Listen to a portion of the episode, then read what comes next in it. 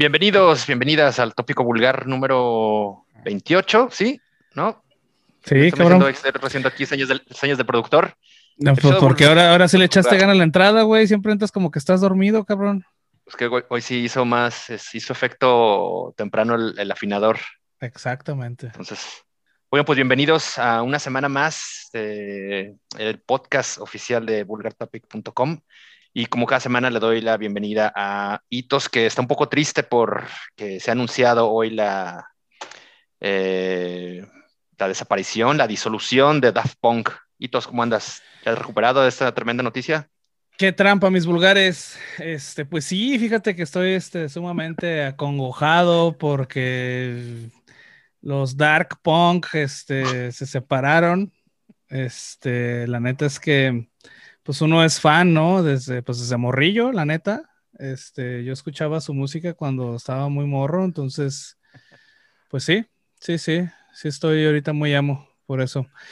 Pero, pero bien, digo, ya el, episodio número 28 este, del tópico vulgar, ahí la llevamos, ahí la llevamos. Queremos que el pinche feed del, del Spotify, cuando le den el scroll, güey, no, no alcancen a llegar al final semana por semana, vamos bien. Este, seguimos con la misma eh, planteación, este, novedades y entrevistas. Hoy tenemos una entrevista muy interesante, muy chingona. Este, espero que, que, se queden y que la disfruten. Pero, este, bueno, entrevistamos a Alex Ortega, director de cine de terror mexicano y aparte músico, eh, gritador, este, encabronado de música grindcore. Eh, la misma música la lleva al, cine con sus pinches películas para psicóticos, cabrón, para pinches locos que les gusta ver tripas y chingaderas así. Entonces, este, para que se queden y nos acompañen en este episodio que la neta a nosotros nos va a gustar un chingo, estoy seguro de eso. Así es, quédense para la segunda parte con la, entrevista con Lex, que está por eh, estrenar su nueva película Animales Humanos que lo veremos, la veremos dentro de poco, seguramente en, pues en el circuito, las salas del circuito nacional y regional y demás. Si es que se, pues se compone ese tema y ya ven que pues, se ha anunciado pues, el cierre parcial de muchas salas, ya parcial, incluso ya cierres totales de, algunas salas de cines, tanto de Cinemex como de Cinépolis, que son las cadenas más importantes de cine en el, en el país. Entonces, bueno, seguramente habrá chance de verlo ahí si este pedo no se agrava y pues va, para arriba. Así es que bueno. Y si se ponen su tapabocas, cabrones, pónganse el tapabocas. Ay, hijos de la China. Bueno, ya parece, hacemos disco rayado, cabrón, con esa pinche cantaleta de semana, pero la verdad sí no, no, no, no podemos dejar de, recordárselos, la neta, que es muy necesario. Pero bueno, eso, eso más adelante, no, no se despeguen mientras. Pues... Hoy no va a haber, por cierto, este, pues ya me tomé, digo, Sabemos que la entrevista va a estar bien chingona porque ya la hicimos.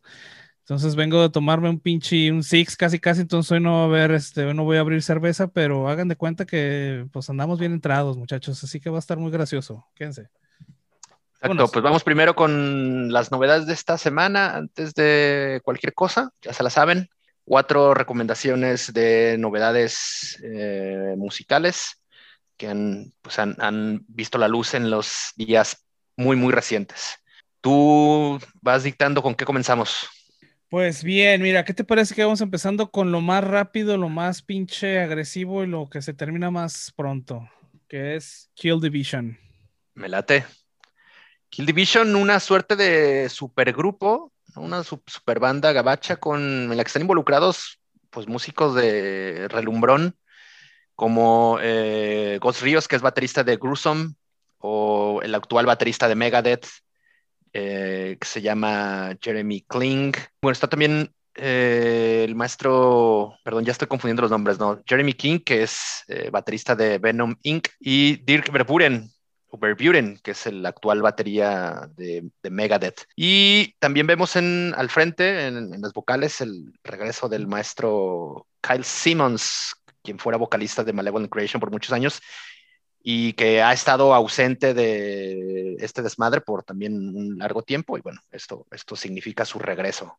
Cuéntanos un poco de Cultist, sencillo de, pues la primera canción en realidad, primer, primer tema que conocemos de Kill Division.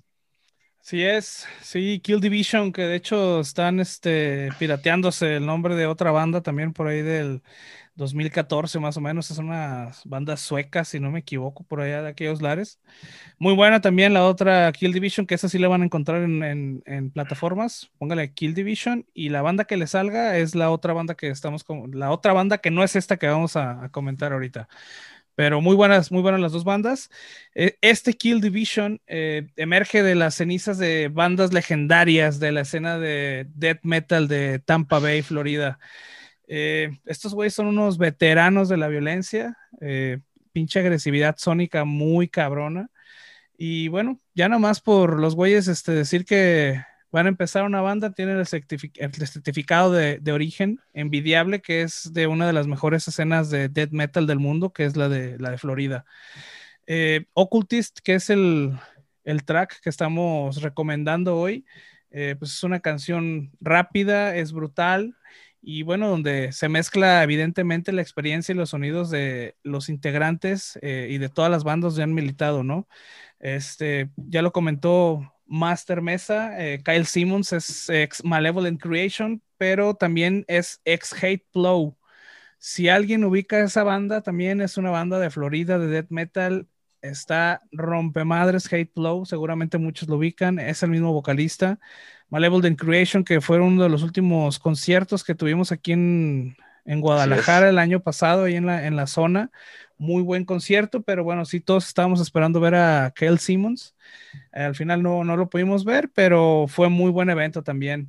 Este, Gus Ríos, que es un eh, venezolano, si no me equivoco, que ahora es un eh, es, baterista en Gruesome, ex Malevolent Creation y también es ex Mantis, aquella banda de metalcore que fue este, participó en el reality TV de Ozzy Osbourne, ¿te acuerdas? Sí, es, ¿cómo no?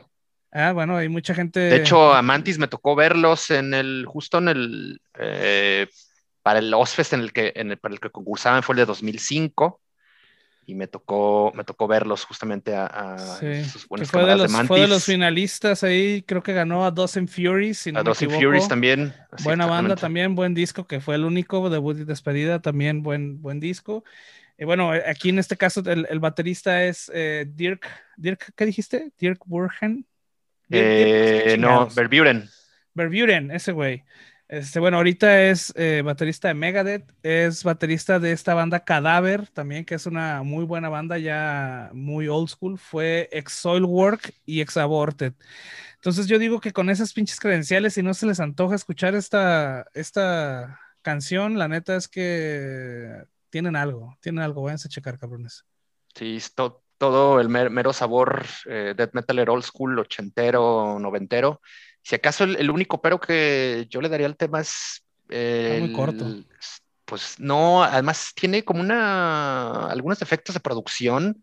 No sé si es un, si es un, si esto es, esto es una, una versión preliminar o si ya será un corte definitivo que, que estarían publicando posteriormente como parte de ya fuera un EP o un disco se escucha, se, escucha medio madreadón. Incluso la, la, batería suena como si le estuvieran pegando un pinche bote vacío de pintura Comex.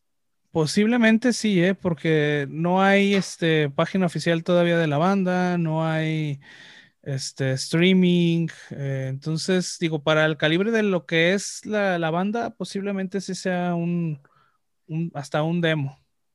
Puede ser, sí, porque se escucha, se escucha así, no de la calidad que podrías esperar, ¿no? Eh, pues digo, también en Estados Unidos hacen chingaderas y en todo el mundo, entonces realmente no me asombra. Y digo, vamos, que no es un tema de, capacidades técnicas o ejecución, ¿no? Simplemente como suena, ¿no? Sí, sí, sí, sí. No podría atribuírselo a que, bueno, no, no lo grabaron en un estudio muy cabrón o no se hizo una mezcla muy a conciencia y tal. Sí, definitivamente sí pudieron haber mejorado por ahí la, la calidad pero pues eso no le resta la putacera, ¿no? Es una, canción muy buena, la neta, dense una checada, póngalo tal cual, Kill, eh, Kill Division de Oculist. No, eh, es perdón, Cultist. Cultist. perdón. este, de todos modos va a estar ahí en el playlist de, la página, entonces dense una, vuelta ahí en el, en el playlist de YouTube porque no va a estar en los streaming. Exactamente. Ahora, hablando también de, de putacera encabronada, ¿qué te parece si platicamos sobre el nuevo sencillo de God's Hate? Una banda de hardcore metalizada en la que pues, participan ahí también músicos ya conocidos por sus eh, otras agrupaciones como los hermanos Young, Colin y, Taylor, quienes pues muchos ubicarán como la, parte medular de Twitching Tongues, que es una, de, mis bandas favoritas de, hardcore, y que ahora se ha, involucrado con estos camaradas eh, Martin Stewart, guitarrista de, de Terror, con quien quizá algunos de los que nos escuchen les haber tocado chocar vasos ahí en la cantina, ¿no? Que era de estos cabrones súper enfiestados, ah, que terror viene a Guadalajara. ese día, ¿eh? Sí, cierto, cabrón. La cantina de mi oficina Old Bar, la que está ahí en, en, este Mezquitani, San Felipe, creo que es. Bueno, muchos lo han de conocer aquí en Guadalajara, pues nos pusimos una pedota ese día con ese güey. Sí, cierto. Entonces, estas son nuevas incorporaciones. Eh, Taylor, quien también hace mucho trabajo de producción, ahora se, suma como guitarrista, lo mismo que, Martin Stewart. Y eh, Colin se va a, la batería. la agrupación está liderada por, el cantante, ¿cómo se llama? Brody King, que los clavados con el tema de la lucha libre gabacha, es probable que lo ubiquen, porque este güey está en varios circuitos, en varias compañías, eh, varias promotoras de, lucha libre gabacha, como, como, como es medio popular. Entonces, ver todos esos clavados de la, del costalazo, seguramente ubicarán al buen Brody King que hace las voces en, God's Hate. Y un tema que a mí me parece que sería... Una CMLL, carnal, aquí. Triple A, el consejo. Eh, que si alguien piensa, si tú te imaginas si alguien que no, eh, digamos que sea como, estemos como muy familiarizado con este tipo de, de bandas y alguien le dicen, güey, esta es una banda de hardcore metálico, de, de, hardcore, metal, creo que esta, esta madre sería el, eh, a lo que debería sonar, ¿no? Una banda de, hardcore con metal. O sea, un tema pesado, rápido, muy filoso. Y a mí también lo que me ha gustado es que tiene mucho, mucho del espíritu de, de Twitching Tongues. La neta que me, me, ha latido eh, este tema que se llama Be Harder. Y eh, es el, pues, el primer corte de su segundo LP que llevará el mismo nombre. ¿Tú cómo, cómo lo, escuchaste? Pues bueno, ya casi me ganaste todas las pinches cosas que iba a decir, pero bueno, en, episodios pasados ya habíamos hablado sobre el revival del nu metal y cómo décadas pasadas tienden a tener un revival en la música. Eh, decíamos que les tocaba los noventas ya con, el revival del, del nu metal y bueno, creo que no va nada mal, ¿no? Eh, Be Harder, que es la canción de God's Hate, es una rola que me recordó Machina Merauder, este, estos héroes del hardcore metalero tumbado de, Nueva York, eh, que tiene unos breakdowns, eh, más que hardcore, tiene unos breakdowns muy trasheros, muy metal. Y bueno, te, te puede poner a matear, y te puede poner a tirar caratazos ahí. Es realmente algo eh, particular el sonido que tienen estos veteranos de, God's Hate. Eh, y bueno, se, nota mucho la mezcla de las experiencias de los integrantes este, que están en la banda. Eh, es un hardcore más metalero y agresivo que punk y rápido, ¿no? Que era lo que uno, que uno esperaría de, una banda de hardcore de Nueva York eso sí, está bien tumbado el pinche hardcore. Entonces, este, muy recomendado. Este, digo, aquí también cabe recalcar que uno de los hermanos John Castellor también era un ex Nails, que ya saben que aquí mamamos, chupamos y como la traiga Nails, siempre lo vamos a, querer, los vamos a escuchar. Entonces, eh, es una buena canción. Eh, denle una checada, eso ya está también en, en plataformas y en YouTube y en todos lados está. Lo que no tengo la, fecha de salida del álbum, que no sé si tú la notaste por ahí en, tu, tus... 12 de marzo. Va a salir por... 12 de marzo, no, pues ya. Close Casket. Exactamente. Close, casket, close Casket Activities. Eh, pues ya, breve, un par de semanas, tres semanas aproximadamente. Así es, así es. Denle una checada también a, su primer álbum, muy bueno también, ahí a la, a la, banda, a la pandilla de tenis blancos pulcros, de los caratazos en el pit, échenle una checada si no lo han escuchado, que la mayoría seguramente ya, pero ahí está, muy buena recomendación.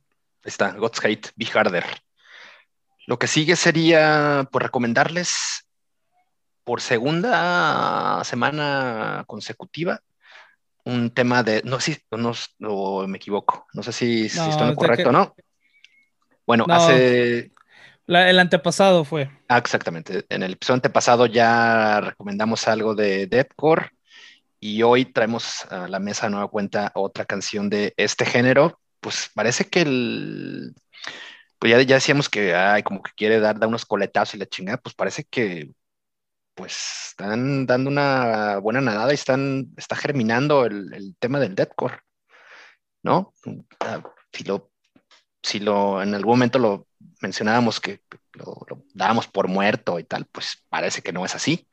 Están surgiendo bandas que están haciendo cosas muy interesantes, muy buenas, y es el caso de To The Grave, una agrupación eh, australiana, agrupación de Sydney, quienes publicaron un, una, canción ahora el, viernes eh, pasado que se llama Rec. Y pues que me, late y creo que es, este rollo que nos hace pues ahí a dejarle nuestras esperanzas en, el deathcore y seguramente nos hará seguir escuchando a, agrupaciones de esta movida por, al parecer, por un buen rato todavía. ¿No? Sí, sí, como ya bien lo comentas, llevamos algunos episodios comentando eh, que el deathcore ya se había estancado, pero yo creo que pronto podría cambiar de, opinión. ¿eh? ¿eh? to the Grave eh, no es este, la típica otra banda de deathcore que te recomienda tu compa, el de los expansores y el del de acá, los pinches orejotas. Este, esta banda realmente tiene identidad propia. es una banda agresiva, feroz. Y realmente esta canción de Rec es una canción brutal. Este, es un, aparte de brutal, es un poco hipnótica, lo sentí yo. Este, es como una, hay una, un track de sonido que de fondo que tiene como una canción, te hace sentir como un poco incómodo, cabrón, ¿no? Es un, es, es, un rollo como esquizofrénico, pero, es, es, una técnica de, de, ejecución de las guitarras, es, es un sonido así como disonante, eh, que sí te, te, te, como que tiende a alterar los pinches sentidos, pero también te tiene como atrapado y enganchado, ¿no? Sí, sí, sí, es una, es, no es una zona, es algo que no es fastidioso, pero es como más nauseabundo, es como que te causa un malestar, cabrón, algo, ¿no? Ahí como que, pero te tiene pegado realmente, es, no sé, está realmente, está muy, muy bien, está muy buena la rola. Este, es una, eh, es una rola realmente pesada, es una esputacera, pero con esta mezcla, con esta técnica, no sé si vaya a ser así realmente todo el álbum. Realmente es una eh, experiencia muy interesante y es algo que seguramente pocas veces ha escuchado, ¿no? Este, realmente es un track muy, muy interesante y son de esas cosas que te hacen pensar así como de, güey, no, el deathcore no se ha ido, güey, si sigue así presentando este tipo de agrupaciones, no se va a ir pronto, ¿eh? Muy buen trabajo también del vocalista, el que no tenemos su nombre, pero se avienta una, muy buena chamba. Es, eh, digamos, tiene como rangos dinámicos, ¿no? No, no, solamente es las voces ahí muy este, graves, ¿no? Tiene diferentes matices de, en, su, en su voz, en sus guturales, lo cual también lo, hace, pues, darle un, un, un, valor agregado a este tema, a rec. Sí, sí, no, y obviamente, obviamente por Unique Leader Records, ¿no? Obviamente, este pinche sello, güey, que está trayendo las cosas más cabronas de deadcore, de, de, de todo, cabrón. Lo más pinche atascado está ahí. Esos cabrones sí están repitiendo, ¿no? Por segunda semana consecutiva. Eh, sí, sí, Unique Leader Records siguen este, trayendo un chingo de cosas muy, muy cabronas. Realmente es un sello para, para seguir chequen el, el pinche establo que tienen estos cabrones, porque de verdad hay unas joyitas que, ay cabrón, eh. Chequenlos, chequenlos. Así es, el disco estará disponible el 16 de abril y se llama Epilogue. ¿No? Para que, para que lo revisen, lo, anótenlo, cabrones. Exactamente. Y pues vamos con el cierre de estas recomendaciones y creo que además nos servirá como, como vínculo o como un enlace para la segunda parte del podcast, porque vamos a recomendarles a Lion's Daughter, que han publicado el tema Sex Trap un, un tema, una canción inquietante, así como su videoclip, digo, empezando por el, por el título de la canción y pues todo el trabajo alrededor de, de, esta, de esta canción, pues lo vuelve pues, un trabajo muy interesante y del que tú tienes ahí como una, algunas, algunos comentarios muy también muy, eh, digamos, interesantes. Valga la redundancia. Sí, pues mira, Lion's Daughter eh, realmente es que no es una recomendación fácil, tampoco es el tipo de recomendación que hacemos habitualmente aquí en el, podcast. Eh, es una banda de esas que amas o las ignoras totalmente, ¿no? O sea, ¿te gusta o realmente dices, eh, eh a la chingada, ¿no? es una banda experimental y podría decir que es una banda temática también a la vez, ¿no? Eh, tocó un black metal ahí entre sludge, medio doom. Eh, inclusive podríamos decir que es un tanto industrial.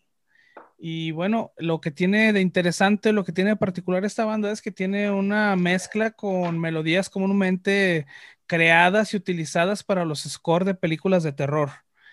Eh, Sex Trap, que es esta canción, además de ser oscura y enigmática, con guturales que se podrían este, utilizar en alguna canción de música industrial.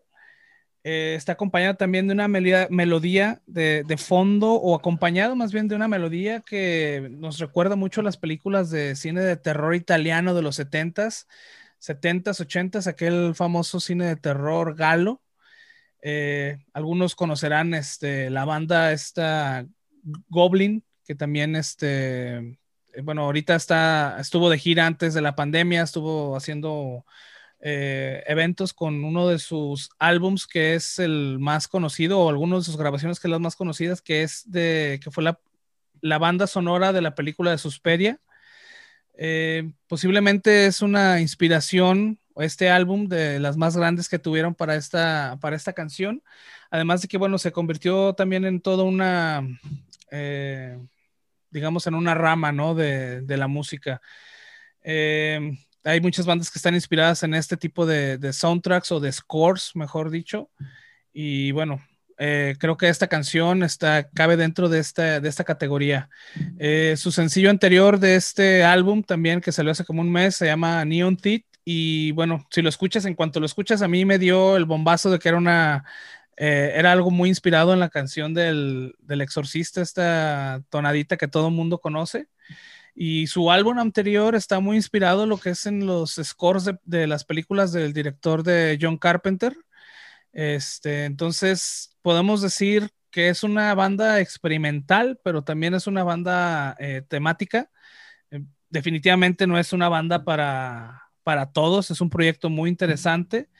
Y bueno, lo que me llamó mucho la atención, y esta es una recomendación muy personal, es que bueno, tenemos hoy a, de invitado a Alex Ortega, entonces queríamos como encadenar esta recomendación con la, con la entrevista que vamos a tener ahorita. Sí, y debo eh, comentar que no me, hizo mucha gracia este tema en la, la primer vistazo, la primera escuchada que le di pero le eché otro, otro par de vueltas y, le entré eh, bastante el gusto, sobre todo ya fijándome como en estos detalles que, has, que nos has platicado. Creo que le, hace, hace, mucha, mucha coherencia y al final lo, vuelve un trabajo, pues, bastante interesante, me, parece. Eh, creo que este, estos güeyes están trabajando, no, no creo si su segundo álbum, ya tienen un trabajo No, de hecho ya tienen, tienen otros tres trabajos publicados, pero los que son este, con Season of Mist son dos discos que son los más, este, bueno, este que acaba de pasar, este que van a grabar, y acaban de subir otro a las plataformas. El otro día me lo encontré en, en teaser, entonces ahí de donde escuchar un poco de Lion's Daughter. Habrá que echar clavado a los trabajos anteriores y este, eh, este trabajo estará en, editado por Season of Mist, que eh, ya no tengo más datos de él. ¿Cuándo se publica? ¿Cómo se llama el, 9 de abril, el álbum se llama Skin Show. Perfecto. Cuéntanos un poco también del, del audiovisual que acompaña la canción.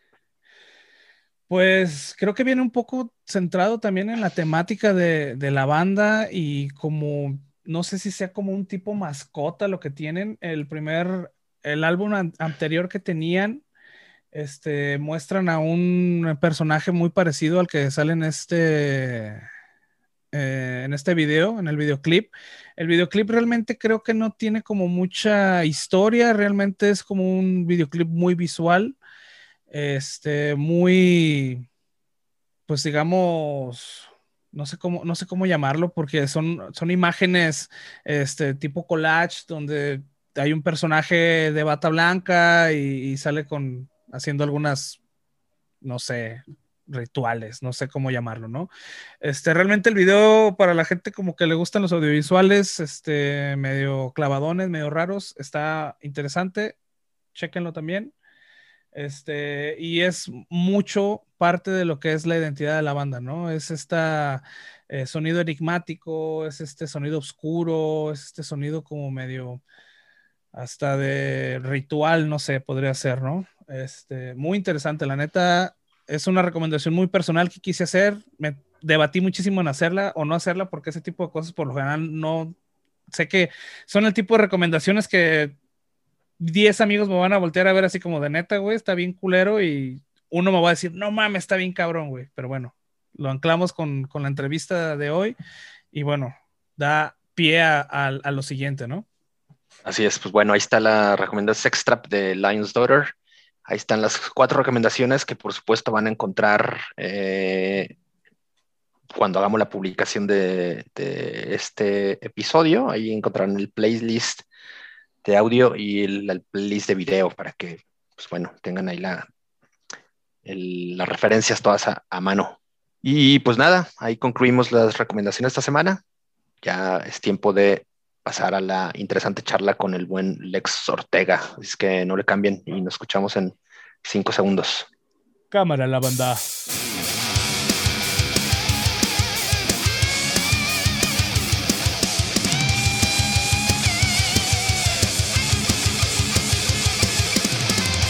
Como comentábamos al inicio del tópico vulgar, episodio número 28, pues estamos, la verdad, muy contentos y honrados de platicar esta noche con Lex Ortega, un cineasta mexicano, músico también, tiene una banda de grindcore, de, de, death metal muy interesante, la que, la que también seguramente abordaremos en esta charla.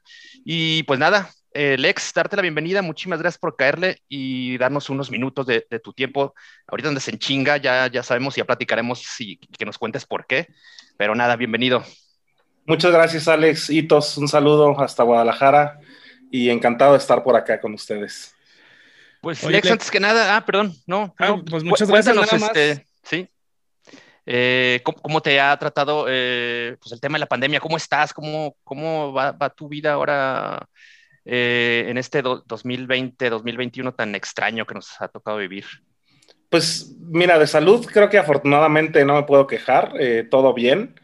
Eh, y pues lo que sí un poco mermado pues en la chamba, ¿no? Que sí, digo igual como, como comentábamos ahorita fuera del aire, ustedes que hacen, que se dedican a cubrir eventos y eso, pues bueno, la parte de entretenimiento yo creo que ha sido a la que más le ha pegado y a la que menos se ha podido recuperar dentro de lo que cabe, ¿no? Eh, eh, por ese lado, pues sí, sí ha sido un poco eh, cabrón estas, estas fechas, pero pues bueno, digo, la verdad es que también está chido aprender a, reinventarse y a adaptarse al nuevo esquema, ¿no? Y buscar cómo salir de él. Sí, oye Alex, y bueno, a pesar de que esta, esta temporada, este año, año que pasó, de la chingada, este año nuevo, este ha sido, pues, estado muy mermado realmente, ha estado cuarteado.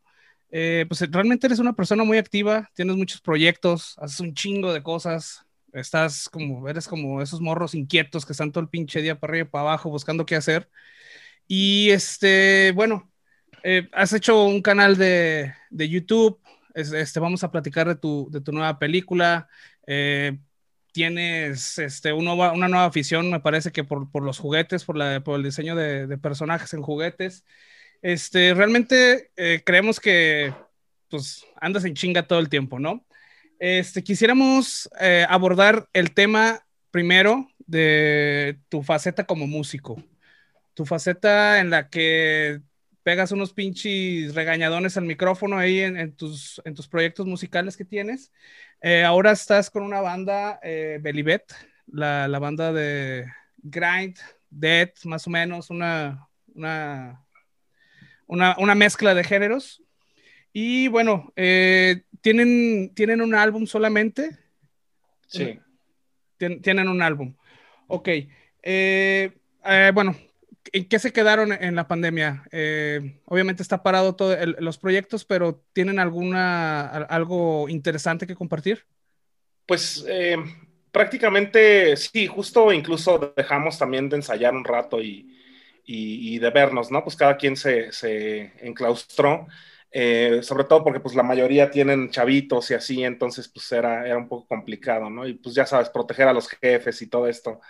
Eh, entonces dejamos de vernos, eh, nos quedamos prácticamente en composición del segundo álbum y, pues bueno, esperamos retomarlo ya pronto, la verdad. Es que sí, sí se necesita, es una, personalmente es creo que una gran salida de, de estrés y todo esto, pegar estos gritos, entonces sí, sí, ya el cuerpo lo pide. Sí, me imagino, digo, es una, es parte importante del músico, esta parte también este, en vivo, ¿no? Que, de la que tienen, todo el mundo está quejando, todos los músicos que conozco ya están hasta la chingada y lo que quieren es salir a tocar, pero bueno, creo que va a tocar esperar un, un, rato más. Sí, está, está cabrón porque, digo, igual y puedes eh, hacer música sobre todo, ¿no? Tocando ese tema. Eh, y, y, y, como te digo, es una gran salida como para para limpiarte, pero siempre es necesario que te escuchen. O sea, ya sabes, como que llega un momento en el que si estás nada más ensayo tras ensayo y no hay nadie que te escuche, pues se vuelve un poco, como que ya no le pierdes el, le pierdes el sentido al, a, hacerlo, ¿no? Entonces, eso al menos a mí me pasó un poco eh, en, el, en, el, tema de, de, pues, que tuvimos que frenar esto y, y, que no podíamos como mostrar lo que estamos haciendo. Entonces, sí es como importante de repente pues que, la gente te, vea y te escuche. Eh, aunque también, pues bueno, entiendo que hay medios, ¿no? Eh, se han dado live sessions, se han dado como muchas cosas, a la cual no le hemos entrado todavía, pero pues bueno, iremos viendo si, si vemos que todavía esto va para largo y así, pues yo creo que, tendremos que hacerlo por ahí.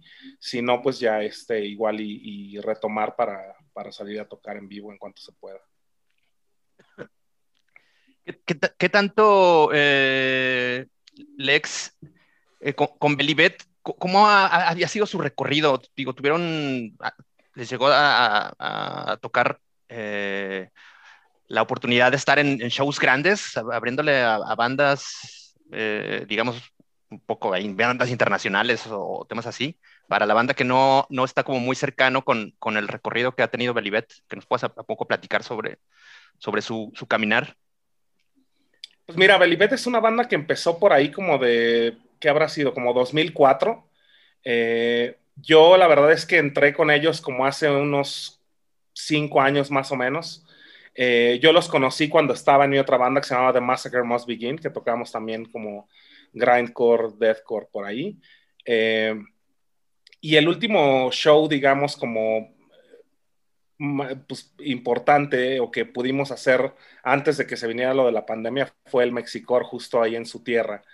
Este, y pues bueno, ahí sí hubo un par de bandas de San Diego, había bandas extranjeras, muchas locales, ¿no? Y fue una, una fiestota ahí de, de, música extrema que estuvo bastante chida.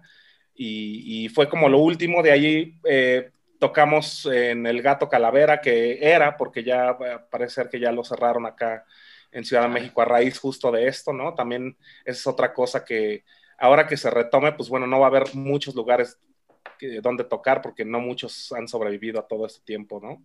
Eh, esa es otra realidad también, pero pues fue, fue prácticamente lo último que, lo último que hicimos, con, justo con The Massacre Must Begin, que, que es la banda previa en la que estuve.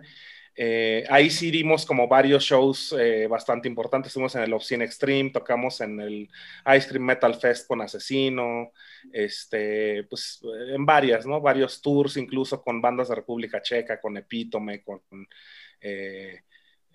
varias bandas, ¿no? Eh, que fue también un trayecto, pues ellos, nosotros empezamos en 2007 y paramos como en 2013 más o menos. Eh, en todo ese trayecto, pues sí, show tras, tras show, la verdad es que fue una, una eh, una etapa bastante intensa en eso, ¿no? Y en lugares donde de plano te daban, ya sabes, casi casi un cartón de chelas para que se sentara el baterista, que este era su, su sillín, así de piteros los toquines, hasta, pues bueno, shows bastante eh, en forma y festivales, ¿no? Eh, pasamos casi casi por todo lo que es la escena underground y los hoyos funky de, del país. Entonces, eso estuvo bastante chido también. oye, Massacre Bus Begin se quedó, eh, digamos, como, como suspendido el, proyecto o, lo disolvieron. No, fíjate que en realidad sí, justo se quedó suspendido y se quedó en el aire.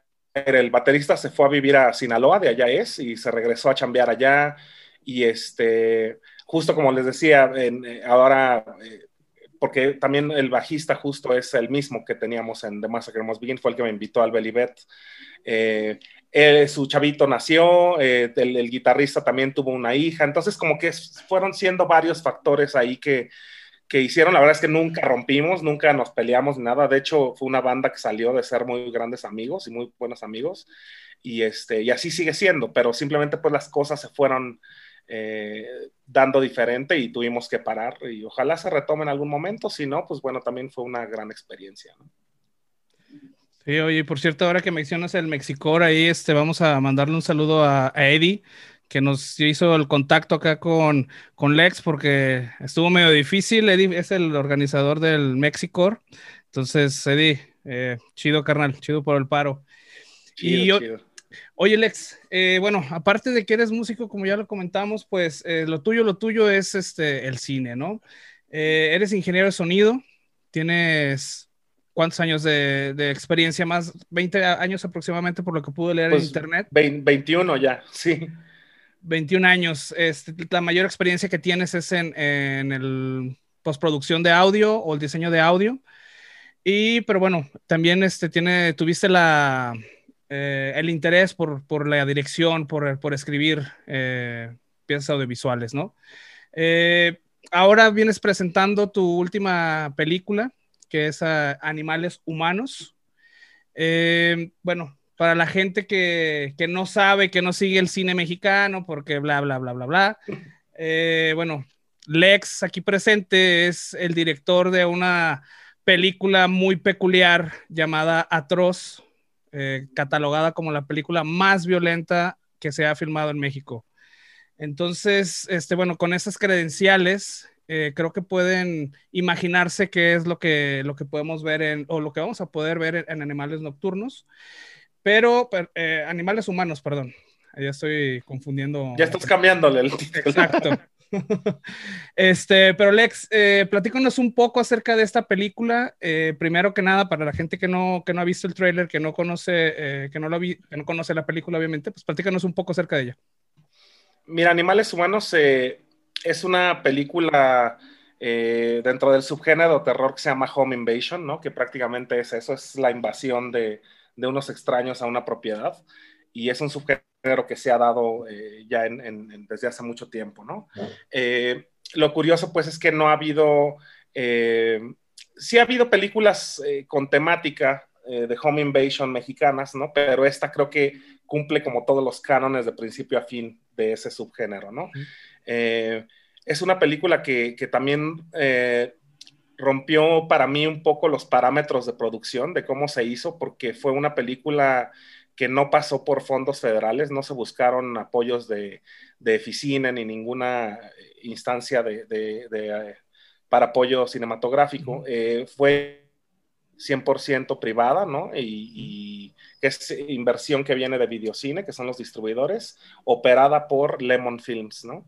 Eh, y pues bueno, estas dos empresas que están eh, catalogadas por, hacer cine comercial, ¿no? Me, llamó mucho la atención este interés en hacer, fueron tres películas de hecho, tres películas, un slate de tres películas que se hicieron, eh, no tienen relación una con la otra, ¿no? Todas son diferentes, lo único que comparten es el, el crew, ¿no? Todas se hicieron una después de la otra, eh, se empezaba la preproducción de una, se filmaba y casi casi a la mitad de la filmación de esta empezaba la preproducción de la que sigue y así, ¿no? Así fueron las tres películas eh, una tras otra. Entonces ese esquema fue muy peculiar en cómo se filmaron y para mí pues es un, gran avance en cómo se produce cine porque eh, también siempre en el esquema del terror y, teniendo que ver empresas, ¿no? Como digamos, hablando un poco como del Eficine, que, que ellos dicen a qué proyecto le entran o no para, para el incentivo fiscal.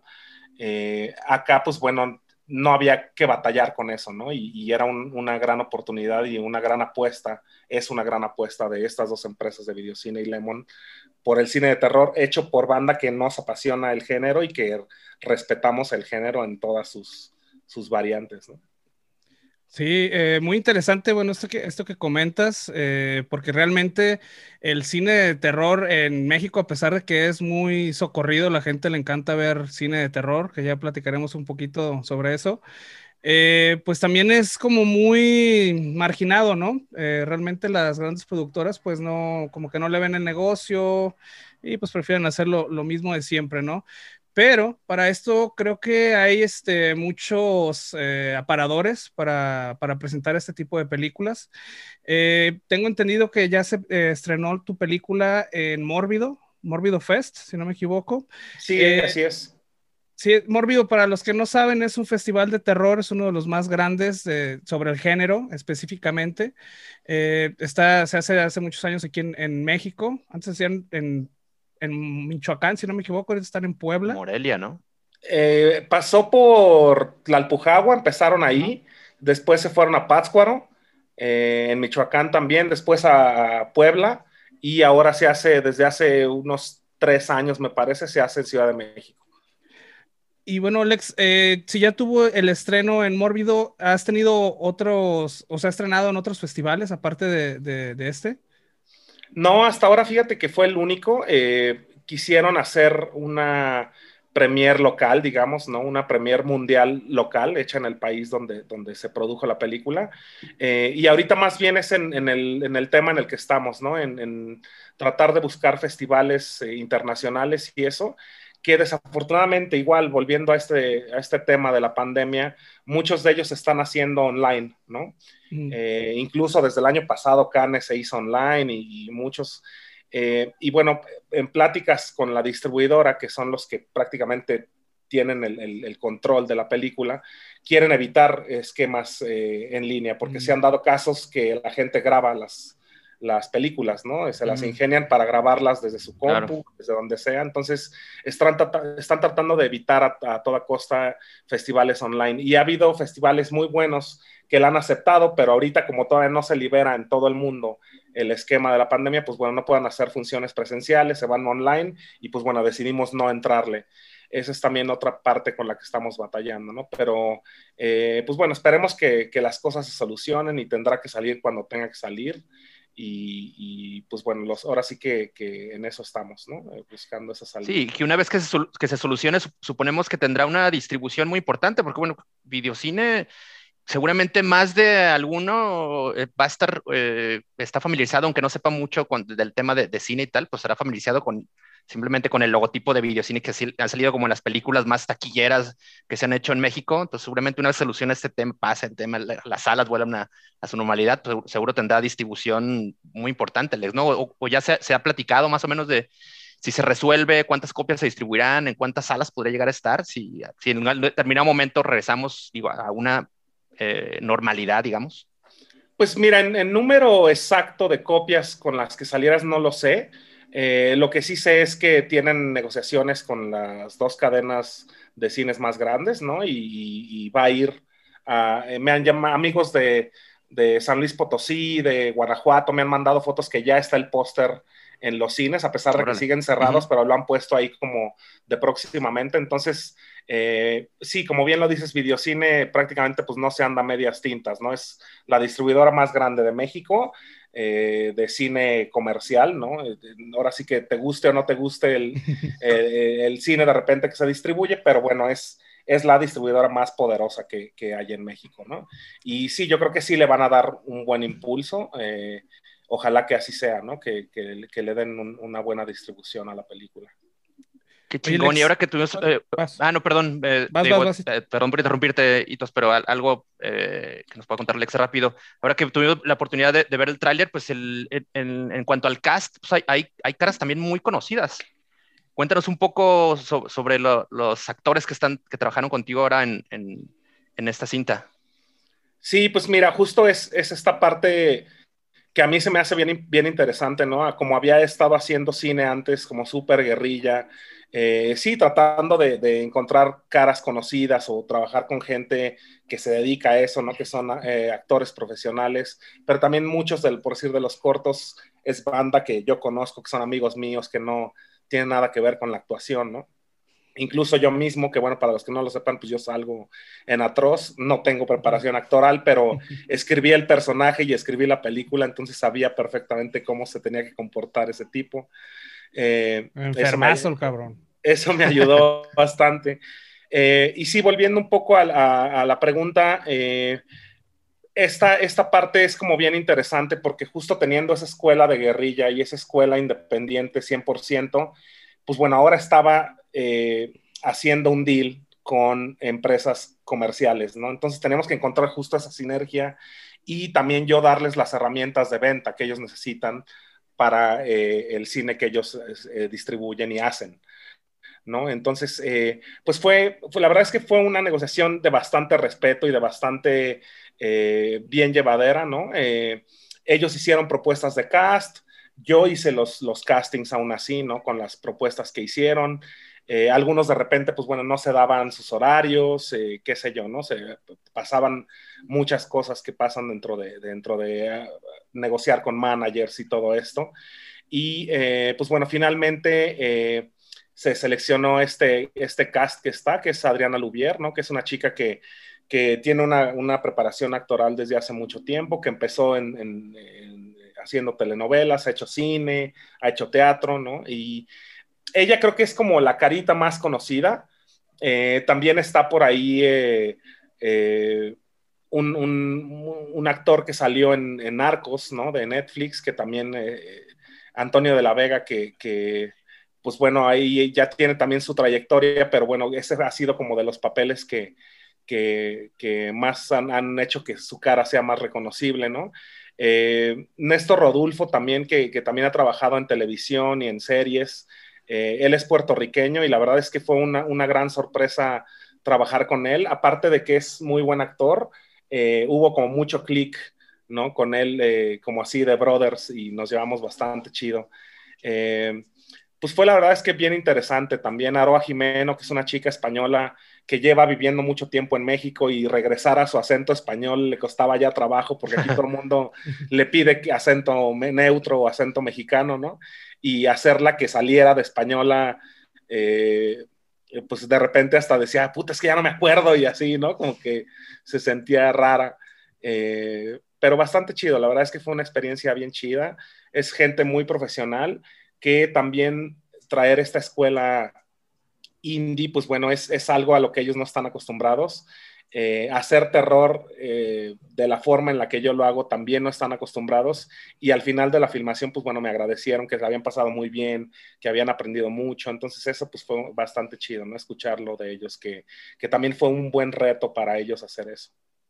Sí fíjate eso es algo de llamar la atención como, como lo dices eh, la, el tipo de, de actores que tuviste no ya lo comentaste, tú vienes de hacer cine guerrilla totalmente, eh, con lo que pudiste, como pudiste y como tú quisiste. Eso es algo importante. Eh, ahora, trabajar con una empresa tan grande como esta, en la que, bueno, ya te piden ciertos requisitos, en los que ya tienes que, te dan un cast, todo este tipo de cosas, tus, producciones siempre se han este, catalogado, o bueno, se han caracterizado, perdón, por ser sumamente gráficas, tripas, eh, violencia, puras chingadas que nos encantan, pero exponenciado, ¿no? Ahora, ¿qué tanta libertad te dieron para, para, para, hacer esto? O sea, en tu, nueva, en tu nueva película. ¿Qué tanto te dijeron, Lex, ¿sabes qué onda? Si puedes torturar niños, cabrón, si puedes este, apuñalar, si, sabes qué tanto te dieron la libertad. Eh, fue, fue bastante cagado porque desde el día uno, junta uno, ¿no? De que me, me, buscaron para hacer la peli, así me dijeron, güey, este, pero pues no queremos que te pases de lanza, güey. Entonces, eh, digo, igual yo tenía muy claro con quién estaba tratando, con quién estábamos eh, haciendo en ese momento la negociación, ¿no? Yo hice mi pitch de, de visualización de la película, todo esto. Entonces, eh, yo siempre les dije, mira, yo sé el, el nuestro público al que queremos llegar, lo tengo muy claro. Eh, no me interesa hacer Atroz 2, ya la hice, ya, ya hice esa parte. Eh, y lo que sí les pido es que no nos autocensuremos desde ahora, ¿no? La, el guion per se es bastante violento. Yo no voy a hacer algo más que no esté en el guion. Eh, entonces no nos autocensuremos ahora. Mejor filmemos como yo lo tengo en la cabeza, como como eh, se tenga que filmar y en, en, en edición podemos eh, quitar cosas, ¿no? Y ese fue el acuerdo. en post. Exactamente, tal cual. este, yo, yo tomamos el, el, acuerdo era que yo me iba a cubrir con planos eh, más, más, más safe, ¿no? Rostros, cositas ahí, detalles. Y, y, sí que estuviera ahí el coagulito y la tripa y todo lo que nos gusta, pero tenía yo esa protección en caso de que se decidiera eh, eh, editar, ¿no? El corte, que se hiciera menos violento y todo esto. Eh, cuando yo edité la película con Marta Poli, que fue la editora, pues bueno, hice la película como yo la quería hacer, ¿no? Yo planteé la edición y el, el corte lo planteamos como, como yo lo tenía en la cabeza y afortunadamente así es como se quedó la película. O sea, eh, los cambios de los productores fue, oye, ¿por qué esta, esta escena no la, no la empiezas con una toma abierta donde se vean todos, en vez de empezar directamente con el rostro de la chica o qué sé yo, como detalles así que, que, ayudan muy bien a la narrativa y a visualizar la geografía del lugar, a todo esto, ¿no? Eh, pero nunca me tocaron el tema de la violencia y eso estuvo súper chido porque quedó el corte en cuanto a violencia y eso tal cual como yo lo tenía pensado, ¿no? Eso estuvo súper chido también. Bueno, eso está también, eh, qué bueno que lo comentas para que toda la gente que ya te conoce, bueno, ya se anime a ir al cine a ver esta, esta película. Eh, o si no, bueno, esperarla, ¿no? Eh, ¿Dónde vamos a, poder verla? ¿Crees que salga en, físico esta... La... Pues mira, yo creo que, yo creo que sí, porque a pesar de que la, la venta de Blu-ray y DVD ha bajado cuantiosamente, ¿no? Incluso podemos ver como en las tiendas cada vez es más pequeño el, el área de, de Blu-rays y DVDs, pero hasta donde he visto las últimas películas, tanto de Lemon como de Videocine, están a la venta, entonces seguramente sí tendrá una distribución física y, y como les digo, eh, por lo pronto será en, en, en, salas de cine, ¿no? En las dos, en las dos eh, más grandes, ¿no? Cinépolis y Cinemex. Eh, ahí la podrán ver. Todavía no tenemos la fecha exacta, pero bueno, esperemos que sea pronto conforme vaya avanzando el tema de los semáforos y, y la pandemia. Oye, Lex, otra cosa que quería preguntar acerca, acerca de, de la historia. Eh, bueno, es un home invasion.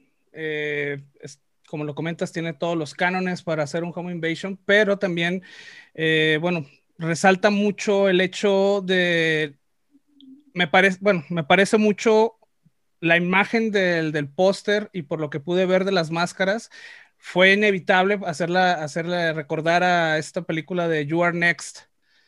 Para la gente que, que la ha visto, eh, también es un, es un Home Invasion, es una película por ahí del 2011 más o menos.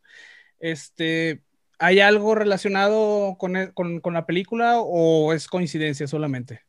Fíjate que curiosamente sí tengo referencias que para mí son muy claras eh, dentro de la película, incluso como tributos, que son dos a mis películas favoritas de Home Invasion, pero no es You Are Next. ¿Cuáles son? Este, eh, Funny Games, que es la parte ahí donde se ve lo del palo de golf y eso que hasta está en el tráiler, y eh, Inside, ¿no? Que es una película francesa súper brutal, que también tengo ahí un, un, gag también tengo ahí un gag dentro de la película, pero no, ciertamente, eh, justo ya me lo habían comentado en otra entrevista de You Are Next y pues no, no, no fue por ahí, fíjate, en realidad eh, la parte de las máscaras y todo esto, eh, digo, la, película yo no la escribí, la escribió Miguel García, que es un, un, escritor español que trabaja in-house en Lemon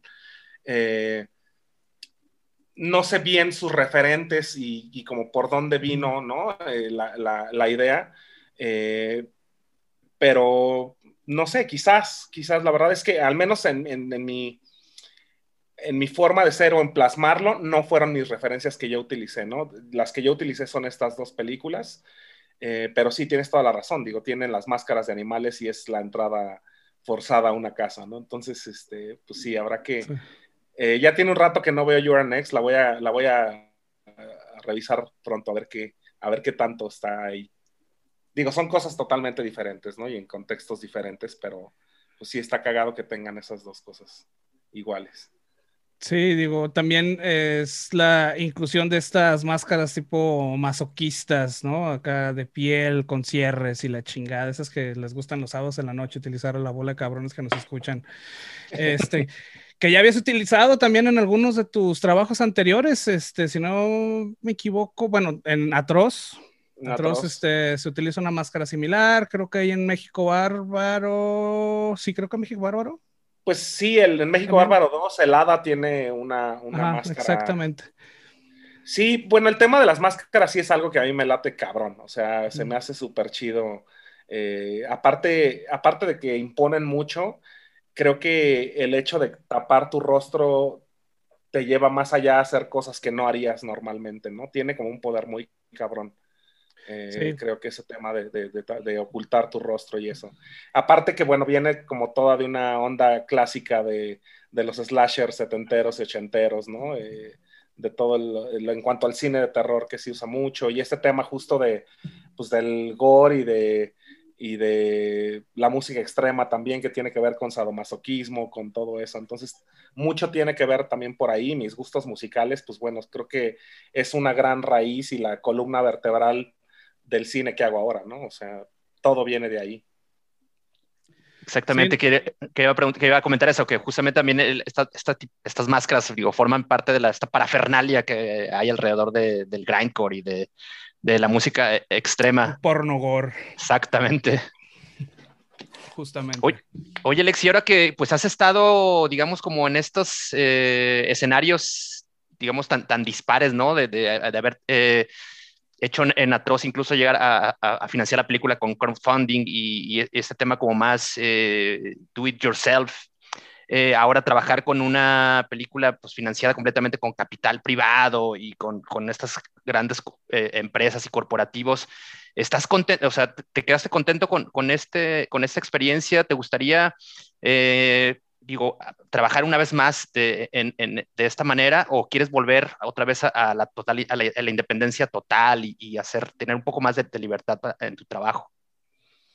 Pues ambas, la verdad es que sí está bien chido también tener los recursos económicos porque siempre con algo con lo que le batallas, ¿no? Eh, ese, es, algo, que, un foco rojo que siempre está prendido en el, en el cine indie.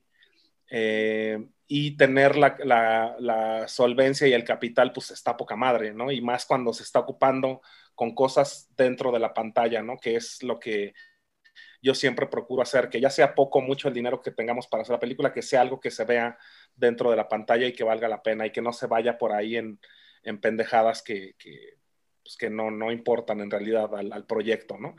Eh, y por otro lado, también sí, justo, eh, pues bueno, acá tenía que entregar cuentas, los productores estaban viendo lo que se hacía día a día, ¿no? Los dailies los iban revisando. Eh, tenía libertad, no, no puedo decir que no, tenía mucha libertad de hacer lo que, lo que yo quería hacer, pero siempre está ese, ese internamente tienes esa preocupación de tener que entregar cuentas y de, hacer que les guste lo que estás haciendo, ¿no? a los productores y a los inversionistas.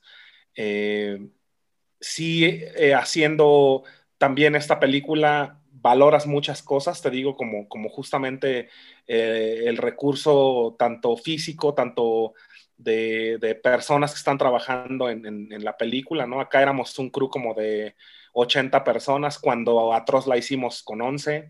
Entonces, eh, sí, el tener también la mano, la mano de obra y, tener el talento de mucha gente, pues también tiene que ver y también se siente más robusta una producción así, ¿no? Eh, pero también justo pues esa libertad de hacer lo que se te hinche y lo que quieras hacer, pues eso es invaluable y, y, también lo extraño, ¿no? O sea, sí, definitivamente, sí, ahora sí que seguiría cualquiera de los dos caminos. Si me siento cómodo con una historia eh, que viene de una eh, productora, que viene de un, de un lado privado o algo así, si me siento cómodo con esa historia, la haré. si, si no se vuelve a dar la oportunidad o lo que sea y, y mi camino es seguir haciendo cine independiente, también estoy listo, o sea, no tengo ningún problema con eso, ¿no? Bien, oye Lex, ¿cuándo podemos ver esta película ya en cines para que la gente lo anote en su calendario? Pues todavía no tenemos eh, eh, unas fechas exactas, se ha ido atrasando, de hecho, desde el año pasado, ¿no? Eh, pero esperemos que pronto. Se hablaba del primer trimestre de este año, entonces hasta ahí es hasta donde me quedé, entonces espero que pronto ya se, se vea por ahí. Oye, me acordé ahorita de, Antonio de la Vega, que también estuvo en Club de Cuervos, que creo que fue también por, por ahí se, hizo muy popular. Este cabrón con, su, con, su, con, su, este personaje que era, era como el, el, esposo de la chica, esta, la, hermana del presidente y tal. ¿no? Como que también es, eso, como que sí dio, también un buen levantón en, en, su carrera este, este camarada, este actor. Sí, de hecho, fíjate, yo no, yo no he visto Club de Cuervos todavía, eh, pero eh, yo lo conocí en Narcos y se me hizo la neta, porque es uno de los, de los carnales, creo que del, si no mal recuerdo, es del, del cártel de Juárez, me parece. Eh, y bastante chido, eh, la neta es que también súper buena vibra y, bien talentoso el, el, buen Antonio de la Vega.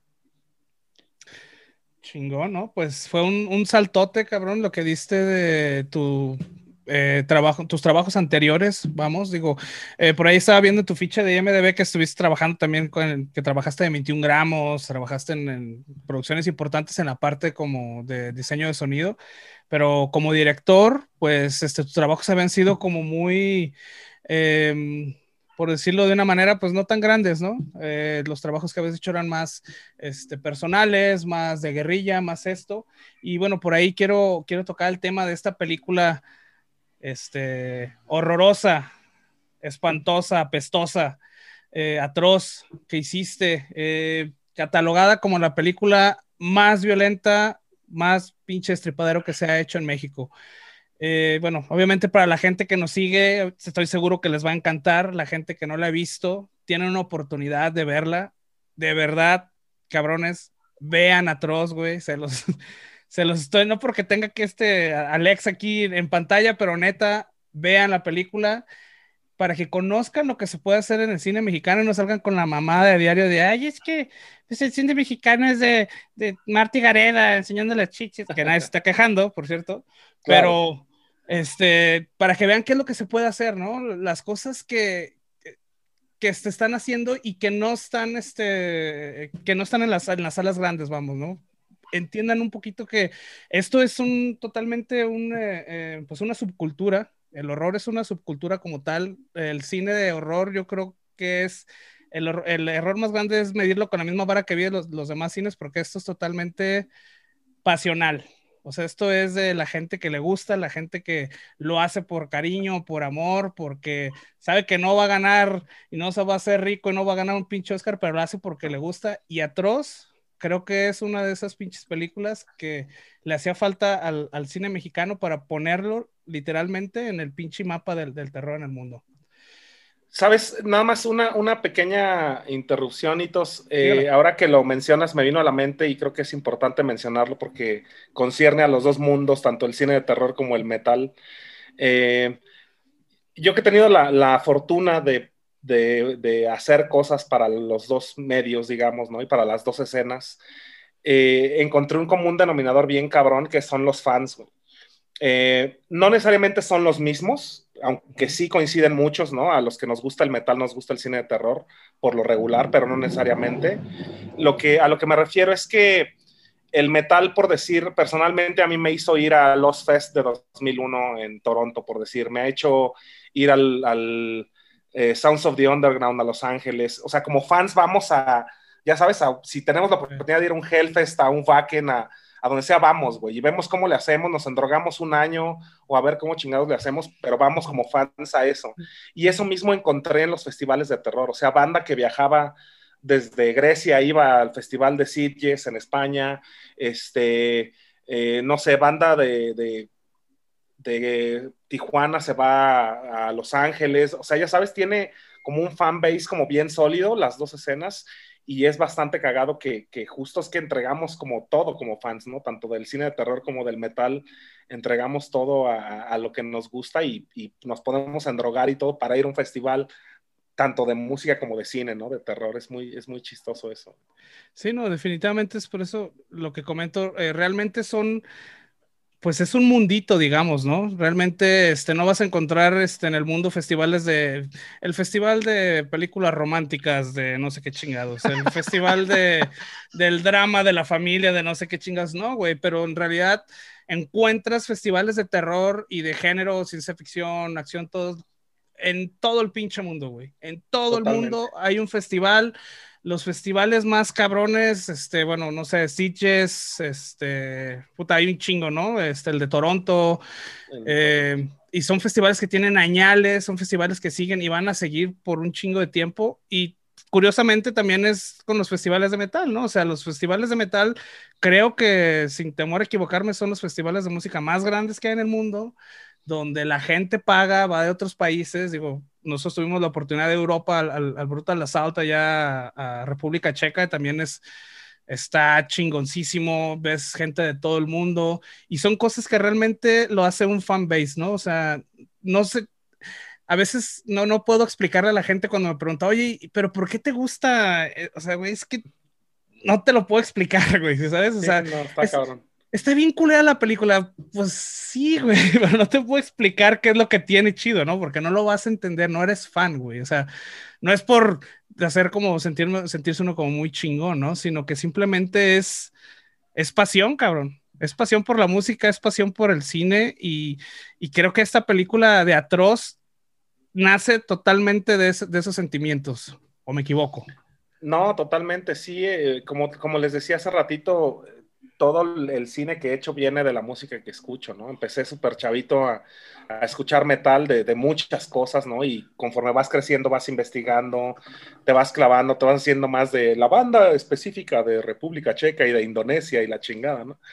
Eh, pero bueno, empiezas con, lo que se escuchaba, ¿no? Empecé escuchando Metallica, eh, Sepultura, eh, Ángeles del Infierno, ¿no? Te, te, digo que prácticamente de todo, Maiden, y pues bueno, ya te vas clavando, vas conociendo, conocía No Upon Death, conocía eh, Exploited, conocí un chingo de bandas que me volaron la cabeza, ¿no? Y, y, y, justo ese gusto eh, musical y por la música violenta y todo esto fue como transformándose un poco en, en la parte audiovisual, ¿no? Y Atroz tiene mucho que ver con eso, tiene, eh, tiene mucho que ver pues con el, con el gore y con la violencia y con, y con, y con todo esto que, que viene relacionado a la música, ¿no?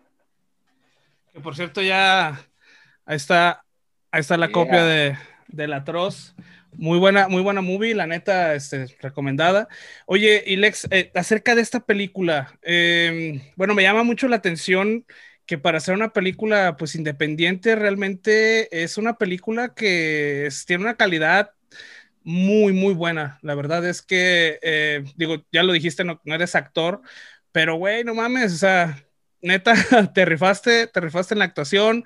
Este, no sé si los demás eh, actores que salen ahí son profesionales, pero tienen un muy buen seguimiento, este, son muy eh, creíbles las, las actuaciones de, de, los actores.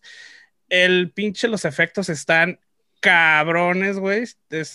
No sé, no sé quién haga los, los efectos, creo que, no sé si lo hiciste tú, pero...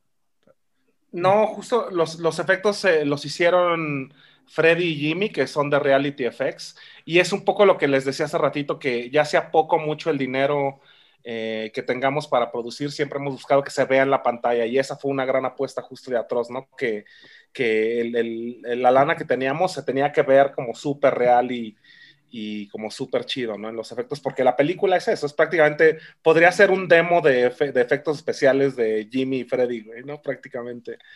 Eh, podría funcionar como su demo. Y, sí, o sea, era ahí lo que, lo que queríamos, la gran apuesta.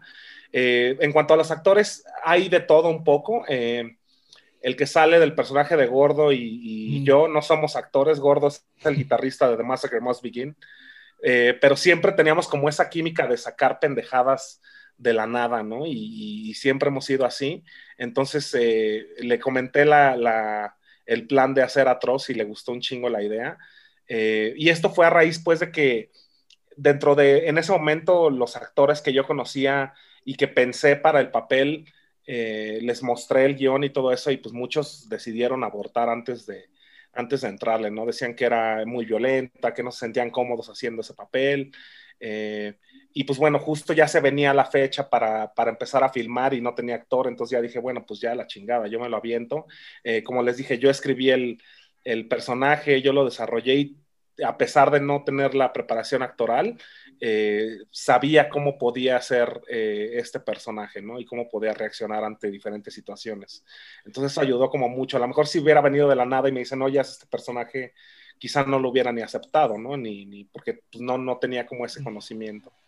Oye, Alex, ¿y te pasó algo de chiquito o qué, güey? Porque está muy pinche, está muy enfermazo el pinche guion. De verdad, cabrones, Vean Atroz, neta, véanla, güey. No van a encontrar otra cosa en México que se le asemeje a Atroz. Está muy, muy cabrona. Realmente, digo, ya eh, hablando de este tema que era para donde iba, está tan cabrona que, bueno, veo que, eh, bueno, ya sabía, pero eh, Ruggiero Deodato, este, el director de Holocausto Caníbal, hace la introducción de, de la película. Eh, digo, pues supongo que debe ser un honor muy grande que un director de este calibre se, haya prestado, ¿no? Para hacer este tipo de, actuación, digamos. Y se, se, involucró, también, eh, no solo como, como, haciendo la presentación de la película, ¿no? Tiene, tiene una, parte muy activa en, la cinta, ¿no, pues? Mira, en realidad el tema con Rullero fue que eh, cuando yo escribí el guion para largometraje, porque Atroz existe como cortometraje y lo hice eh, dos años antes que la película. Eh, cuando escribí el guion del largometraje, tenía muy, muy, mucho la estructura de Holocausto Caníbal, incluso sin, antes de conocer a Rullero y de, saber que iba a formar parte de la película. A, lo que voy es que, eh, bueno, para los que vieron Holocausto Caníbal, es una película donde todo el tiempo es como si fuera un documental, digamos, por ponerlo de alguna forma, pero tiene un hilo conductor de cine tradicional, ¿no? Eh, que es como el principio cuando están, eh, que mandan al reportero a, la Amazona y todo esto. Eh, entonces yo quería hacer como algo, algo similar. Atroz son tres cintas de video que son found footage, ¿no? Como se le conoce dentro del cine, pero quería hacer una, una historia que ligara estas tres cintas con cine tradicional. Y eso fue, tenía que ver mucho con una eh, referencia de, Holocausto Caníbal. Eh, en, en, perdón, en Colombia estábamos eh, con la productora Abigail Bonilla, estábamos promocionando México Bárbaro 1 y le hicieron en este festival que era el Cinema Zombie Fest en Bogotá, le hicieron un, un tributo a Ruggero Deodato porque la película se filmó en la Amazonia colombiana. ¿No? Entonces, incluso el, actor principal, el actor protagonista, Salvo, eh, se quedó a vivir en Colombia, eh, vive, me parece, si no, en Cartagena, algo así, no, en Medellín, perdón. Eh, entonces, la película está muy relacionada con Colombia, ¿no? Y le estaban haciendo un, un tributo en ese festival. Eh, ahí fue donde lo conocí y nosotros, pues bueno, cada que teníamos el micrófono en la mano y que estábamos presentando la película, eh, para, esto ya estábamos haciendo la campaña de crowdfunding, ¿no? De Atroz. Entonces, cada que teníamos el micrófono era de, ah, sí, si nos gustan apoyar, estaría poca madre y no sé qué, ¿no? Entonces, en una, en una presentación de México Bárbaro, ahí estaba Rullero y dijimos la, igual, que si nos apoyaban en nuestro nuevo proyecto y todo esto y eh, él decidió apoyarnos junto con Salvo, con el, con el actor de, Holocausto Caníbal. Y pues bueno, ya no, súper chido, muchas gracias y todo. Eh, al siguiente día, en un desayuno, eh, pues bueno, me tocó sentarme al lado de Rullero, ¿no? Y empezamos a platicar y todo esto. Le dije, oye, pues muchas gracias por, por el apoyo para la película, pero a mí más que, eh, pues bueno, el apoyo económico, ¿no? Eh, me interesaría que, que, presentaras la película. Soy muy fan de tu chamba y todo esto. Y, este, y me dijo, ah, pues sí, está chido, me, me gusta la idea, pues cuando la termines, mándamela y vemos, ¿no? Y yo así de puta, bueno, pues ya, y al menos ya fue un paso, ¿no? Pasó el tiempo, logramos el crowdfunding, afortunadamente, se filmó la película y en cuanto la terminamos, le escribimos un correo de, oye, ¿te acuerdas de nosotros? Nos conocimos en, Bogotá y no sé qué. me dijo, sí, sí me acuerdo, claro que sí, pues échenme el, link, ¿no? Y ya lo mandamos y como un par de semanas después eh, nos contestó que le había encantado la película y que podíamos pues usar su nombre para presentar la película y para que para lo que nosotros quisiéramos, ¿no? Que él no tenía ninguna bronca y este, nosotros le ofrecimos parte de, del crédito de, coproductor, ¿no? Entonces así fue como, como se surgió esta, esta inercia con, con Rullero, que la neta para mí estuvo súper chido y aparte que siempre a mí me, yo era totalmente eh, víctima de las películas que decían Quentin Tarantino presenta, ya sabes, y en el caso de Hostal, por decir no se acuerden que el, el póster el póster decía eh, de Eli Roth, que todavía no era tan conocido, pero la presentaba Tarantino, o que Guillermo del Toro presenta El Orfanato, y así. Yo siempre fui como víctima totalmente de eso, entonces dije, ah, pues está poca madre, ¿no? Quien, quien conozca a Rullero, pues estaría bien chido que, que, ese sea como el, ganchito, ¿no? Y así fue, estuvo súper chido, la neta, y pues bien felices de que, de que forme parte de esta película, que aparte, pues bueno, él, él también es, Holocausto Caníbal es una de las películas más violentas que se han hecho, ¿no? Entonces está bien chido que tengan esas dos, esa, eh, que esas dos películas tengan conexión. Sí, no, es un pinche, bueno, realmente eh, impacta el hecho de que Rullero esté presentando la película. Eso habla de que la película está muy cabrona. Ya lo comentaste, Holocausto Caníbal es una de esas películas que cuando vas empezando ahí en el cine gore y la chingada es la primera que te recomiendan. Te dicen, cabrón, tienes que ver Holocausto Caníbal, ¿no? Y sales acá, ay, cabrón, la tortuga. ¿No? Pues es, un es, un referente de esa, esa, cinta. Si no eres muy clavado incluso, tienes esa referencia. Sí, claro. Causa caníbal, ¿no? Sí, oye, y bueno, todo esto se da eh, con base en, el cine, cine de terror. México tiene una eh, historia grande en lo que es el, cine de terror. Este, por ahí vi alguno, un estudio, un, este, algo que hicieron acerca de que México es uno de los países que consume más terror en el mundo. Eh, algo que compartieron ustedes en un proyecto que tienes también, que es el SDT, el Sindicato del Terror. Este, para la gente que no conoce acerca del Sindicato de Terror, ¿nos podrías dar una eh, breve eh, descripción acerca de este proyecto? Pues el sindicato prácticamente pues era como un club de Toby, ¿no? de puros fans de terror que nos dedicamos a hacer cine en, no nada más como directores, ¿no? También estaba eh, justo Marta Poli, que fue la que editó Animales Humanos, estaba también, ella es editora, también dirige, este, había actrices, ¿no? Eh, directores y escritores, y prácticamente ese era, eso, como un taller, digamos, de, gente clavada que nos dedicamos al terror y, y, nos pichábamos ideas, nos ayudábamos a escribir, eh, y Diablo en pasado, porque ya tiene un ratote que no lo hacemos, ¿no? Eh, también quedó como un poco ahí, eh, yo me empecé a, meter a la, preproducción de animales humanos. Rigo, también Rigoberto Castañeda, que, también estaba ahí, se puso a hacer Sin Origen, que son películas que ya salieron, ¿no? Diego Cohen también se puso a filmar La Marca del Demonio, o sea, había como que eh, afortunadamente todos empezamos como a tener eh, filmación y, pues fue lo que nos fue como apartando un poquito de esa onda. Y pues bueno, ahorita no lo hemos retomado. La neta es que creo que es un proyecto que está bastante chido. Eh, no llegó a tanto como me hubiera gustado, pero creo que la intención es bastante buena y, creo que se puede retomar sin ningún problema. Sí, bueno, y la, idea principal es aportar ahí algo al, cine de terror mexicano, al cine de género.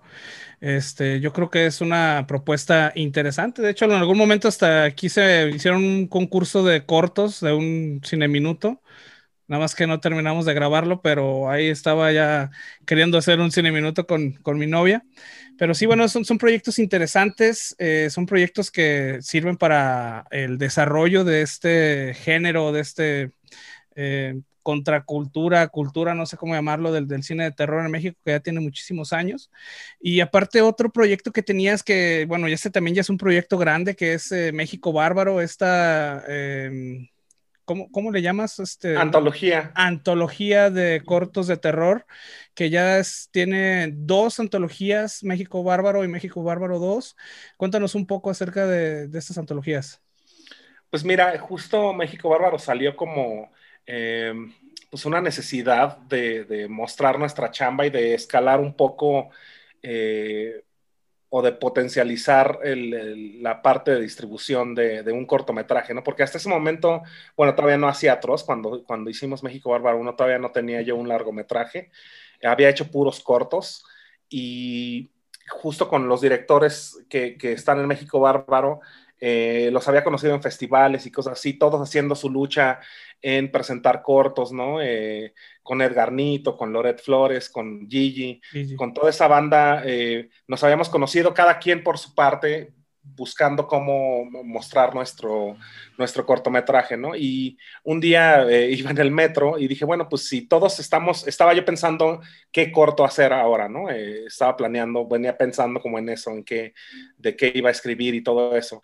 Y dije, bueno, pues si todos eh, estamos como en esa misma onda y tratando de buscar eh, que nuestro cortometraje se vea y se estrene en festivales y todo eso, ¿por qué no justo hacerlo más fuerte y que tengamos justo la posibilidad de, de incluso distribuirlo y de tener alguna, alguna lana de vuelta, ¿no? De esa inversión. Y, así fue como digo, tampoco era que inventé el hilo negro, eh, porque ya se han hecho muchas antologías anteriormente, ¿no? Desde el Crip Show y eh, Late Pieces of Death y VHS y todo esto. Eh, sin embargo, pues bueno, me aventé a hacerlo aquí, ¿no? Que era, eso sí era como novedad, que no se había hecho en México. Eh, entonces, eh, les platiqué la idea a los directores, eh, muchos tenían otra chamba, quizá no me conocían lo suficiente y dudaron, qué sé yo, ¿no? Pero bueno, los que aceptaron y en poner la confianza en el proyecto, pues bueno, fueron, son los que están. Eh, son, es una serie, para los que no sepan, es una serie de ocho, una película hecha de ocho cortometrajes, eh, todas con, con, la temática de leyendas y tradiciones de México. Eh, no están relacionados uno con otros. Y pues bueno, aquí un poco la onda era de, de que el director eh, financiaba o buscaba el financiamiento para hacer su segmento, ¿no?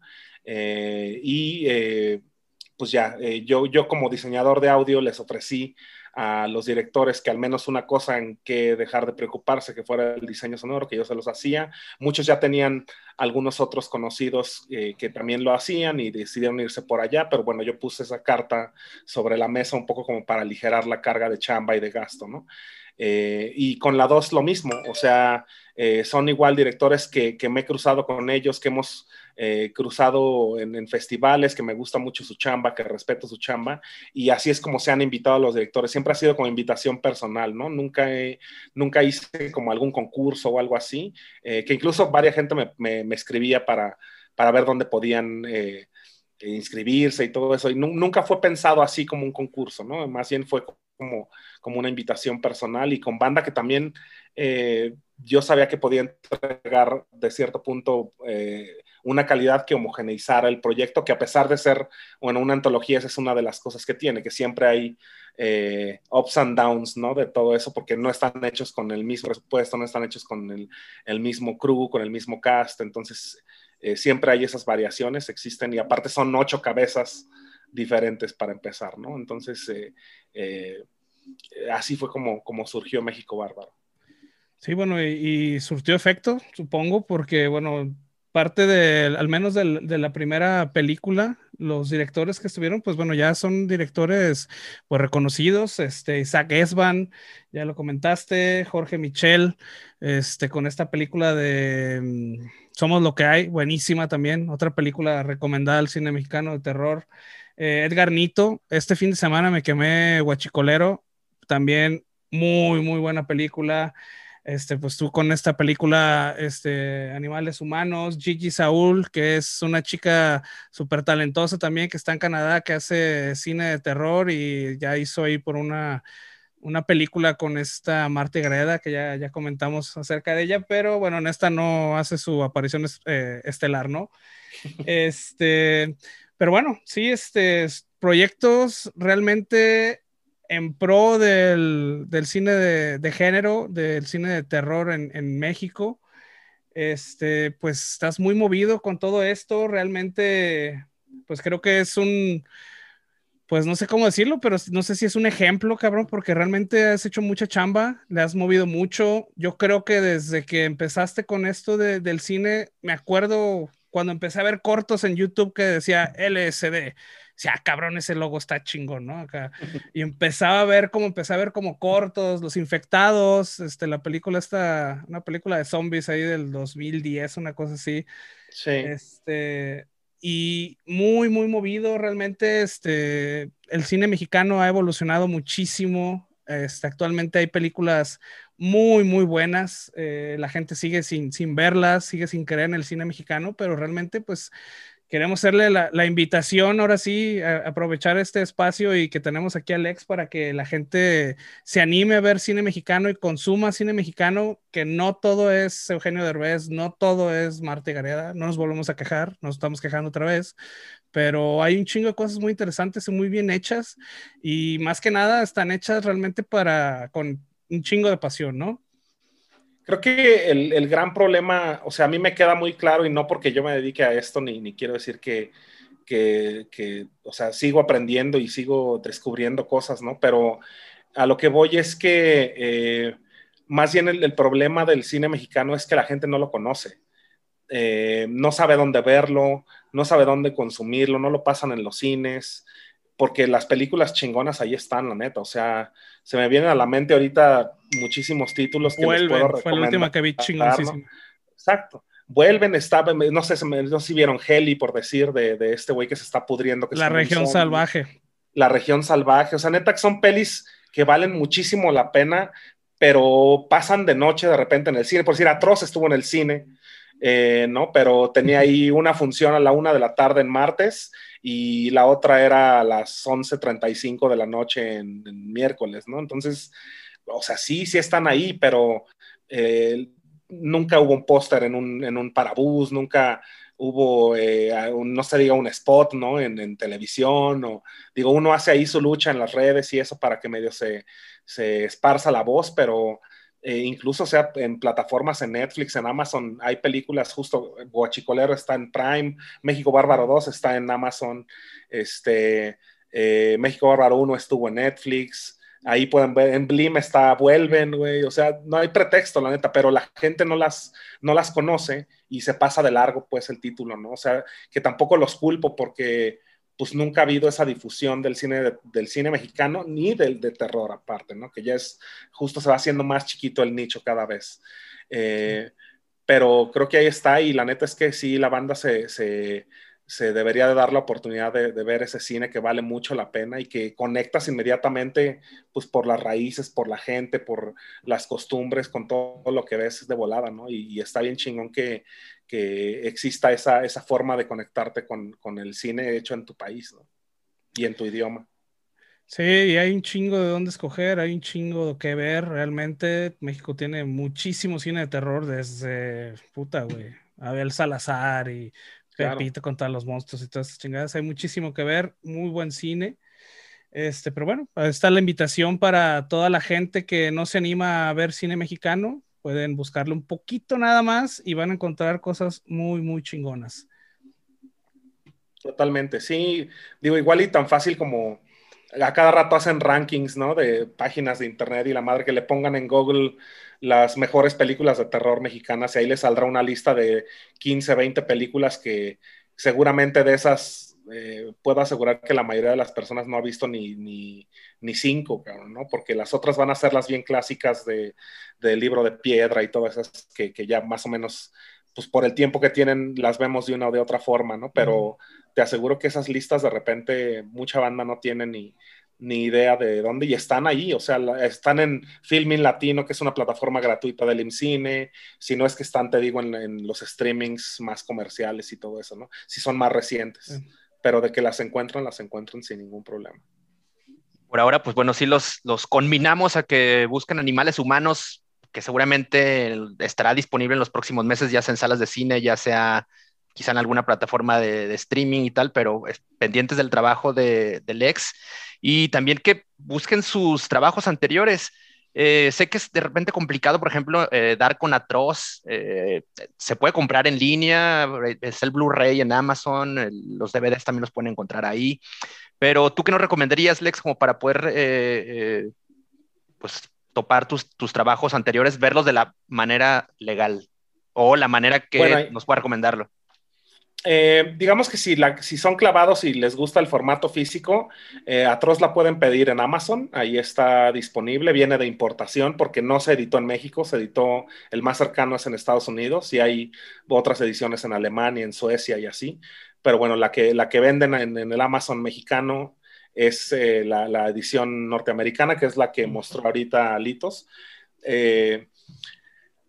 Esa es como una forma. Otra es encargándola en Mixup, que también te traen cosas de importación. Eh, creo que pagas como la mitad y después, un par de semanas después, te llega y, ahí lo liquidas. Y les voy a dar un tip que hay una plataforma gratuita que se llama Tubi. Tubi. y ahí está Atroz. Entonces, eh, y es una plataforma ah, legal. O sea, es, es, una plataforma legal. Es el distribuidor norteamericano la metió a Tubi y es un streaming gratuito. Ahí la pueden ver, ¿no? Buenísimo, Tubi, que de hecho es, una aplicación sí, gratuita, está en Android, lo pueden meter en su, en su Fire, Fire, TV, creo que también incluso para Xbox pueden buscar la aplicación de, de, Tubi, pues qué bueno, qué buen tip, Flex. Oye, pues nada, eh, pues queríamos, antes de, concluir eh, pues con esta charla, agradecerte muchísimo el, tiempo, la neta no, nos, nos, honra que le hayas caído. Hitos quiere comentar algo antes de... Sí. Antes, mira, por lo general, siempre que terminamos una entrevista, les pedimos a los grupos o a las bandas que entrevistamos que nos recomienden este, tres bandas locales que les gustaría escuchar. Yo te voy a pedir a ti que nos recomiendes o que le recomiendes a la gente tres películas mexicanas de terror que tienen que ver. Pues yo creo que ya las mencionamos algunas de ellas. La región salvaje, esa sería una, que va más por el horror sci-fi, que está bastante chida. Eh, tenemos La Carne, que también es una peli ahí bastante bizarra y, violenta. Y, em, y les voy a recomendar otra en la que formé parte haciendo el diseño sonoro, que se llama Scherzo Diabólico, que es de un director argentino que se llama Adrián García Bogliano, pero lleva viviendo aquí 15 años, entonces ya es más mexicano que nosotros y traga más ojo, oreja y ubre en salsa verde y la chingada que lo que nosotros podemos comer. Entonces, este, Esquerzo Diabólico se los recomiendo también. Gracias. Pues nada, Alex, eh, bueno, cuenta, agradecerte eh, tu espacio y el tiempo y que, que, te robamos. Ya lo desvelamos, cabrón. Exactamente, te desvelamos. Eh, estaremos muy pendientes de, de, la, de, animales humanos. Ojalá haya, haya, chance de verla en el cine, que es como se debe, deberíamos de verla originalmente. Y pues nada, estaremos muy, muy pendientes también de lo que hagas en la, pues en la parte del metal extremo con Belibet o ya sea con algún otro proyecto. Pues bueno, ahí, ahí estaremos pendientes de lo que vayas produciendo. Vale, perfecto. Sí, pues por lo pronto ahí el, el del Belibet hay un, hay un video que puedan encontrar en, en, YouTube que se llama Sutil Posesión. Eh, Belibet es B grande y doble T Belibete, ¿no? Así lo pueden encontrar.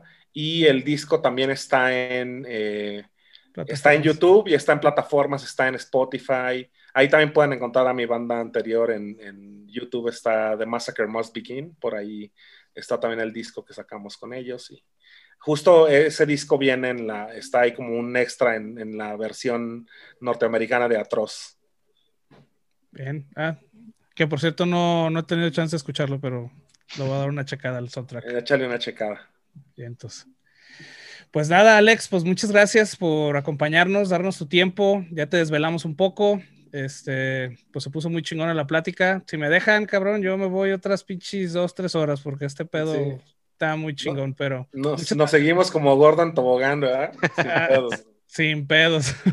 no, pues gracias a ustedes. Gracias a ustedes y un gustazo, Alexitos. Y qué chido por hacer esta labor, que también, no nada más por el, por el cine, que es lo que me tocó ahora, pero la neta está bien chingón que, que, que haya banda que explore y que, y que muestre bandas de, de, metal mexicano, ¿no? Que también es una escena que está bastante lastimada, que también le batalla bien cabrón y que terminan haciéndolo por puro gusto, güey, y todo el mundo se dedica a otra cosa eh, o vive de otra cosa, más no de hacer música, y está bien chingón que haya eh, banda como ustedes que se dedican a, a esparcirlo y hacerlo notar, y eso está poca madre. Muchas felicidades y gracias por la invitación de nuevo.